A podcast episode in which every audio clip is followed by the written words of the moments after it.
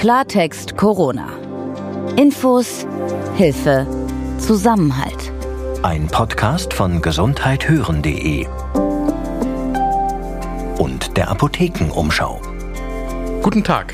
Wer eine Covid-19-Erkrankung durchgemacht hat, bei dem finden sich dann im Blut Antikörper gegen das Virus. Die können aber auch wieder verschwinden. Das zeigt eine Studie aus der Uniklinik in Lübeck.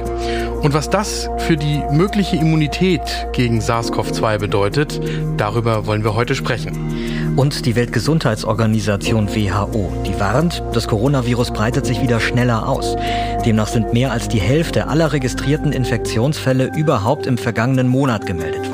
Also die Zahl hat sich innerhalb weniger Wochen weltweit verdoppelt. Aber wenn man sich bei uns auf den Straßen hier umschaut, dann hat man vielfach den Eindruck, die Menschen blenden mittlerweile die Gefahren aus, die äh, mit einer schnellen Ausbreitung zusammenhängen. Und warum das so ist, wie der Mensch da eigentlich gestrickt ist, darüber sprechen wir etwas später hier im Podcast mit dem Psychologen Professor Jürgen Margraf von der Ruhr-Universität in Bochum. Wir sind gesundheithören.de und wir gehören zur Apothekenumschau. In unserer Redaktion, da arbeiten Ärztinnen und Apotheker, die auch Journalisten sind und deshalb medizinische Zusammenhänge gut erklären und verständlich einordnen können. Ich bin Dr. Dennis Ballwieser. Mein Name ist Peter Glück und heute ist Donnerstag, der 2. Juli 2020. Also wer einmal SARS-CoV-2 hatte und dann wieder gesund geworden ist, der hat ab da Antikörper im Blut, und kann dann nicht mehr krank werden. Der ist immun. Das ist die Annahme, von der bislang ausgegangen wird, wenn man zum Beispiel über die sogenannte Herdenimmunität spricht oder auch darüber, warum ein sogenannter Immunitätsausweis sinnvoll wäre. Jetzt zeigen aber Studien, dass mit den Antikörpern das läuft offenbar etwas anders als gedacht. Die können sich offenbar auch wieder zurückbilden. Dennis und ich wollen deswegen heute darüber sprechen, was das bedeutet für die Forschung am Impfstoff auf der einen Seite und auch für die Forschung an einem Medikament gegen Corona. Dennis, ähm, wir sollten vielleicht vorab nochmal grundsätzlich die Sache mit der Immunität klären und erklären. Man gilt als immun gegen eine Krankheit, wenn man also Antikörper ähm, im Blut hat. Vielleicht kannst du uns noch mal kurz erklären, wie das genau abläuft und funktioniert. Das gesamte Immunsystem des menschlichen Körpers ist eine unglaublich komplexe, schwierige Sache. Aber ich glaube, man muss auch gar nicht das ganze Immunsystem erklären, um zu verstehen, worum es hier geht. Bei Krankheiten wie dem durch SARS-CoV-2 ausgelösten Covid-19 ist es normalerweise so, dass wenn der menschliche Körper einmal mit diesem Erreger, also dem Virus, in Kontakt gekommen ist, dass sich im Körper gegen das Virus spezielle Antikörper bilden. Die werden von Zellen gebildet, die sind dann da und wenn jetzt das Virus noch einmal kommt, dann kann das Virus den Menschen nicht noch einmal anstecken. Das ist aber nicht bei allen solchen Viruserregern so und diese Immunität durch diese Antikörper, die hält auch nicht bei allen ein Leben lang vor. Und genau das ist das große Fragezeichen bei SARS-CoV-2. Wie ist denn bei diesem Virus nun stattfindet. Das wissen wir noch nicht, weil wir das Virus so kurz erst kennen. Deswegen gibt's ja auch Impfungen, die kriegt man äh, einmal im Leben oder ein paar Mal und dann hält aber der Impfschutz vor. Und bei anderen äh, Impfungen, wie bei der Grippe ja zum Beispiel, die braucht man eigentlich jedes Jahr frisch. Das ist genau der Punkt. Also bei einem Grippevirus wissen wir, dass der Impfschutz sehr spezifisch auf bestimmte Grippeviren angepasst werden muss und dann auch nicht lange vorhält. Bei anderen Erregern wie zum Beispiel Masern, Mumps und Röteln ist es so, dass man, wenn man die Grundimmunisierung im Kindesalter mit mehreren Impfungen hinter sich gebracht hat, man damit normalerweise ein Leben lang nicht mehr zu tun hat. Und jetzt ist es wieder so, wir wissen es für dieses Coronavirus SARS-CoV-2 nicht. Man kann beim SARS-2-Virus jetzt bestimmte Analogieschlüsse versuchen, also versuchen, das mit dem schon bekannten SARS-1-Virus zu vergleichen, das vor ein paar Jahren schon mal äh, in Teilen der Welt aktiv war. Aber das hinkt. Und das merkt man jetzt auch bei den Vergleichen, äh, die man an anderer Stelle mit SARS-1 gezogen hat. Man dachte zum Beispiel am Anfang, dass SARS-2 erst dann übertragbar ist, wenn Symptome da sind, hat dann festgestellt, das war zwar bei SARS-1 so, aber nicht bei SARS-2. Und deswegen ist man jetzt vorsichtig, wenn es um den Antikörperschutz nach der durchgemachten Krankheit geht, mit zu viel solchen Rückschlüssen von SARS-1 und wartet erstmal ab, was man tatsächlich im Blut von Patientinnen und Patienten findet. Genau, das haben ja äh, Forscherinnen und Forscher von der Universität in Lübeck gemacht und die haben festgestellt, dass sie äh, manchmal nach wenigen Wochen die Antikörper nicht mehr messen konnten im Blut von bereits Genesenen. Was bedeutet das jetzt genau? In dieser Studie stecken verschiedene Beobachtungen, die interessant sind und die sicher noch nicht abschließend sind, weil es da einen Zusammenhang zu geben scheint zwischen der Schwere der durchgemachten Erkrankung. Also dass Patienten, die einen nahezu symptomlosen Verlauf gehabt haben, aber wo das äh, Virus nachweisbar gewesen ist, dass die auch schneller wieder die Antikörper verschwinden haben in ihrem Blut. Ja?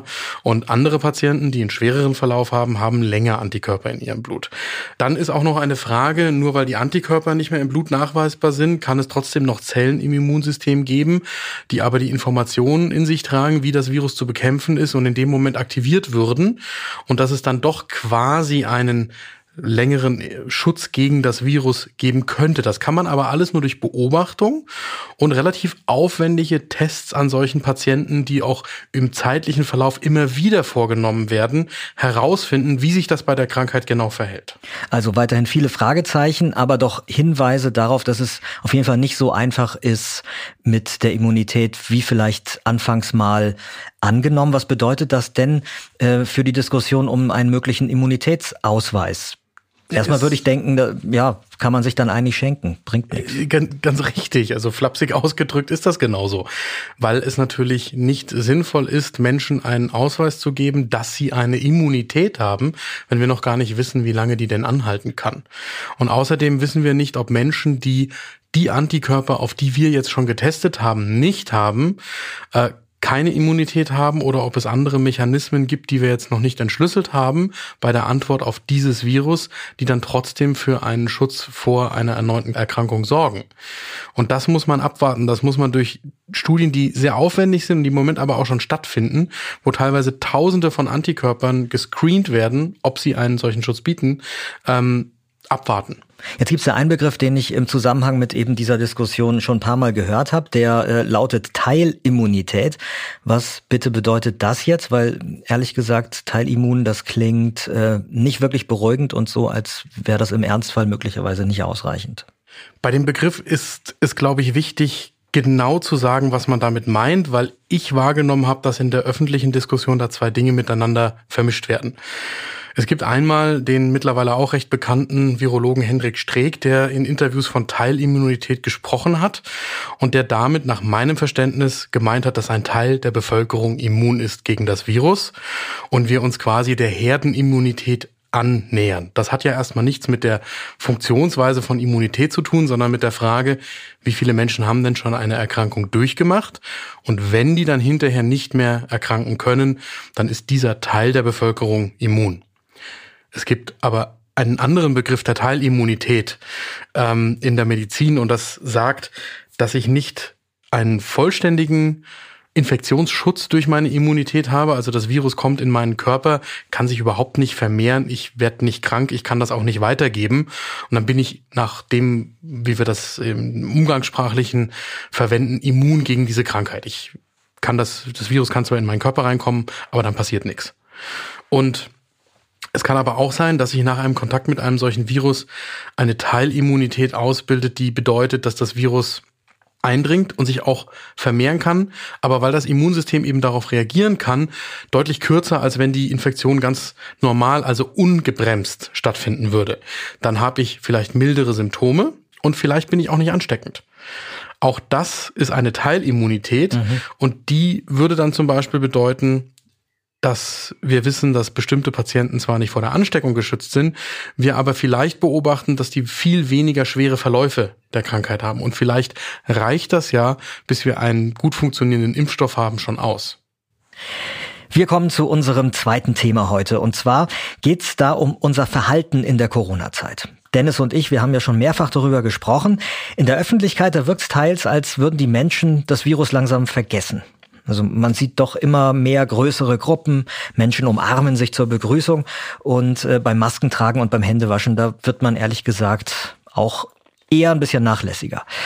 Es gab große Demonstrationen, Partys finden auch wieder statt. Deswegen fragen wir uns, kann der Mensch das Bewusstsein um eine Gefahr vielleicht nur für einen eher kurzen Zeitraum äh, wirklich aufrechterhalten und rücken Gefahren wie die, die von SARS-CoV-2 ausgehen, schnell in die Ferne eher, wenn sie einen nicht direkt betreffen, also und man keine Schreckensbilder jetzt wirklich vor der eigenen Haustür sieht.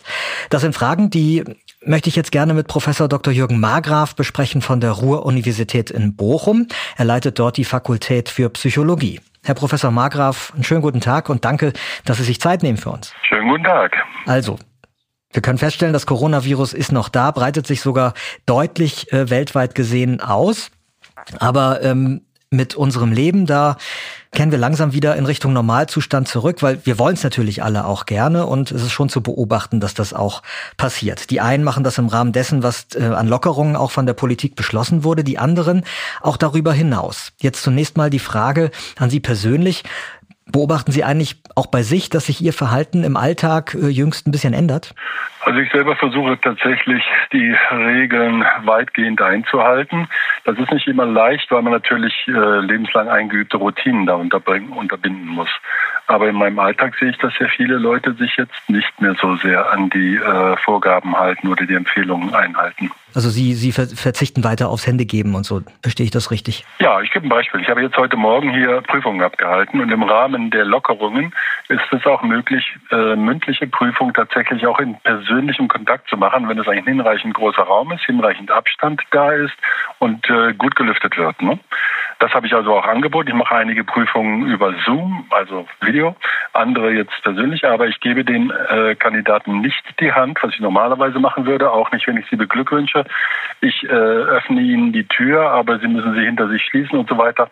Also da haben wir schon eine Menge Sachen umgesetzt. Und äh, Sie sprachen in Ihrer Anmoderation auch das sich umarmen an. Äh, das unterlasse ich zurzeit auch im privaten Bereich, was mir sehr schwer fällt, außer in meinem eigenen Haushalt.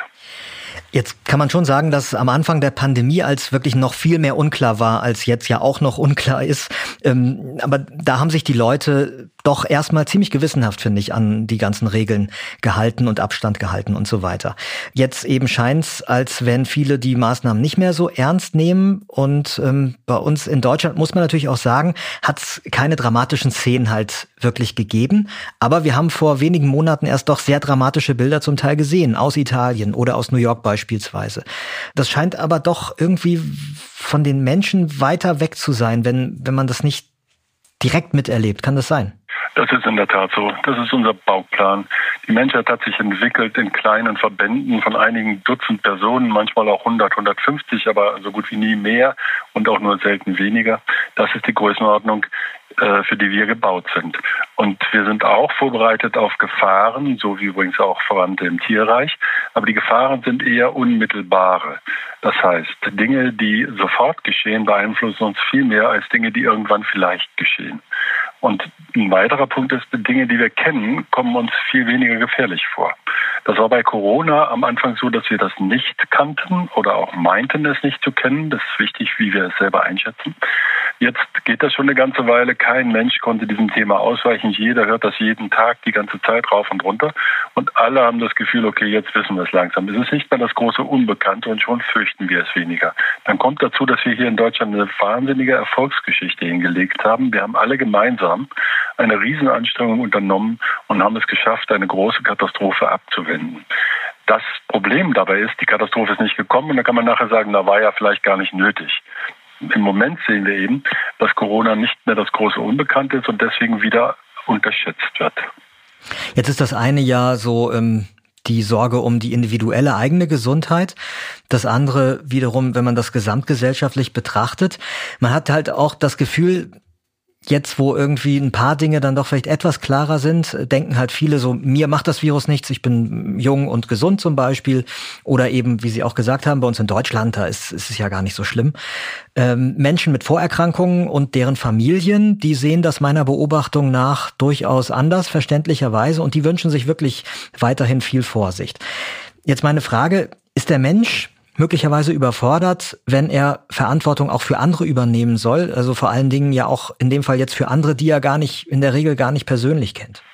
Also wie gesagt, wir sind gebaut eigentlich für diese kleinen Verbände und in denen übernehmen wir schon in der Regel Verantwortung für andere. Natürlich sind nicht alle Menschen gleich. Manche machen das mehr und andere machen das weniger, aber grundsätzlich sind wir solidarisch in unserem kleinen Verband. Im großen Verband ist es viel schwerer und da ist es tatsächlich so, dass meine eigenen Sachen mir näher sind als die von irgendwelchen Leuten, die ich vielleicht gar nicht persönlich kenne.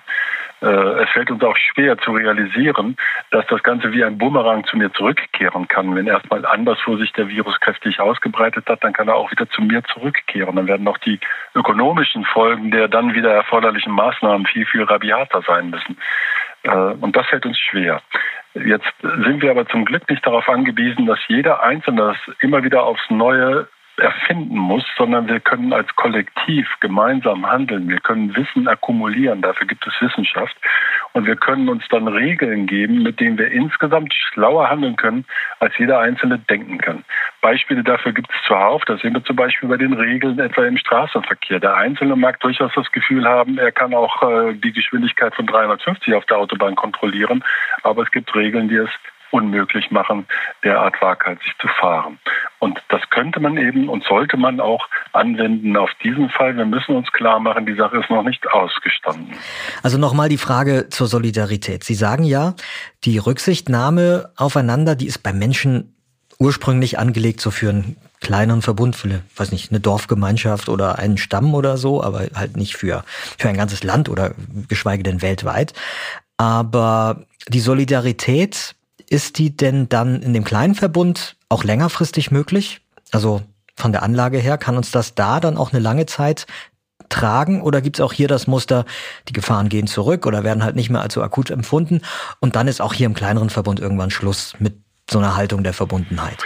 Es gibt tatsächlich diese Effekte. Zum einen ist die Frage, wo entstehen die Kosten und wo entsteht der Nutzen. Wenn ich einen relativ geringen Aufwand treiben muss, aber den muss ich eben selber treiben. Und den Nutzen, der vielleicht sogar ein großer ist, der ist ganz woanders, dann ist das anders, als wenn ich selber Kosten und Nutzen habe.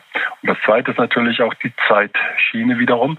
Wenn ich jetzt Aufwand treiben muss, damit später irgendwann irgendetwas und dann auch nur möglicherweise nicht geschieht, dann fällt uns das auch schon wieder schwerer. Deswegen ist es eben wichtig, dass wir darüber informiert werden und uns dann gemeinsam schlauer verhalten können. Aber in der Tat, das ist ein Problem.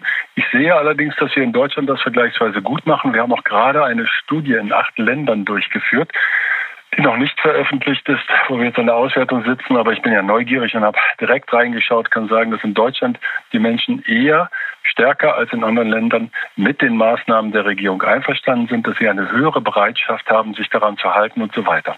Es gibt dabei einen großen Einfluss und das ist die Art und Weise, wie wir uns informieren. Menschen, die sich bevorzugt über sogenannte soziale Medien informieren, also über Facebook, Twitter, YouTube und so weiter, die haben eher das Gefühl, dass sie nicht so gut informiert sind. Die sind eher belastet und die sind eher unruhig, sehen den Sinn von irgendwelchen Maßnahmen nicht ein, wollen sich nicht dran halten, sind aber auch gleichzeitig depressiver, ängstlicher und gestresster. Menschen, die sich über seriöse Medien informieren oder auch auf offizielle Verlautbarungen stützen, haben genau das gegenteilige Muster. Denen geht es besser und sie halten sich eher an die Regeln. dieser Anteil ist bei uns in Deutschland höher als in anderen Ländern und das hat sicher mit zu dem Erfolg beigetragen. Hochinteressant. Vielen Dank, dass Sie uns da äh, schon mal Einblick in diese, in diese Studienergebnisse geben. Lassen Sie uns zum Abschluss in die nähere Zukunft äh, gucken. Wenn wir, hoffentlich nicht, aber wenn wir die Befürchtung steht ja im Raum, im Herbst oder ein bisschen im Winter eine sogenannte zweite Erkrankungswelle bekommen sollten. Was ist denn Ihre Prognose, wie die Menschen dann reagieren nach den Erfahrungen, die wir in den letzten Monaten gesammelt haben? Es wird davon abhängen, ob das isoliert bei uns ist oder ob das anderswo ist. Wenn es so wäre, dass zum Beispiel angesichts der sehr, sehr stark steigenden Zahlen in den USA oder in Brasilien von dort ein Reimport stattfindet, dann wird das anders sein, als wenn es bei uns durch Hotspots ausgelöst aufflackert. Außerdem ist natürlich die Frage, wird es wirklich eine zweite Welle sein oder ist es ein Wiederaufflammen der noch nicht abgeschlossenen ersten Welle? Wir haben die erste Welle noch nicht hinter uns, nicht? Äh, grundsätzlich würde ich aber denken, wenn wir einsehen, dass wir bisher einen wirklichen Erfolg hingelegt haben, und das haben wir, dann werden wir eher bereit sein, uns auch in die neuen Maßnahmen wieder zu halten. Natürlich ist unsere Geduld nicht unerschöpflich und das ist leider auch ein Problem bei uns Menschen. Wir sind zu ungeduldig und wir, wie gesagt, unterschätzen Dinge, von denen wir meinen, wir würden sie kennen. Und insofern besteht ein gewisses Risiko, dass man sich dann unvernünftig verhält. Ich persönlich bin aber doch für Deutschland verhalten optimistisch. Und das könnte ich auch ausdehnen auf Europa insgesamt. Ich finde es auch interessant, dass wir in diesem Kontext jetzt sehen, dass sogenannte populistische Parteien oder Politiker im Moment weniger Zuspruch haben als schon noch vor kurzem. Von diesen populistischen Parteien hat man in Deutschland auch schlicht äh, wenig gehört in der Corona-Zeit. Also mein Eindruck war da ehrlich gesagt, dass da mehr so eine abwartende Haltung eingenommen wurde. Und wenn ich so viel kommentierend mal kurz hinzufügen darf, das kann man natürlich auch gut, wenn man keine Verantwortung trägt. Mittlerweile gibt's da ja aber durchaus Stimmen, die äh, sagen, die verantwortlichen Politiker, die haben falsch entschieden Wobei die überwiegende Mehrheit, jetzt auch der, auch der Fachleute weltweit, die bescheinigt Deutschland schon eher sowas wie eine Erfolgsgeschichte, würde ich sagen. Äh, wir haben diese Erfolgsgeschichte hingelegt. Natürlich ist es schwer zu wissen, was wäre gekommen, wenn wir uns anders verhalten hätten, aber man kann sowas schätzen. Man kann Modellrechnungen machen. Es gibt seriöse Modellrechnungen.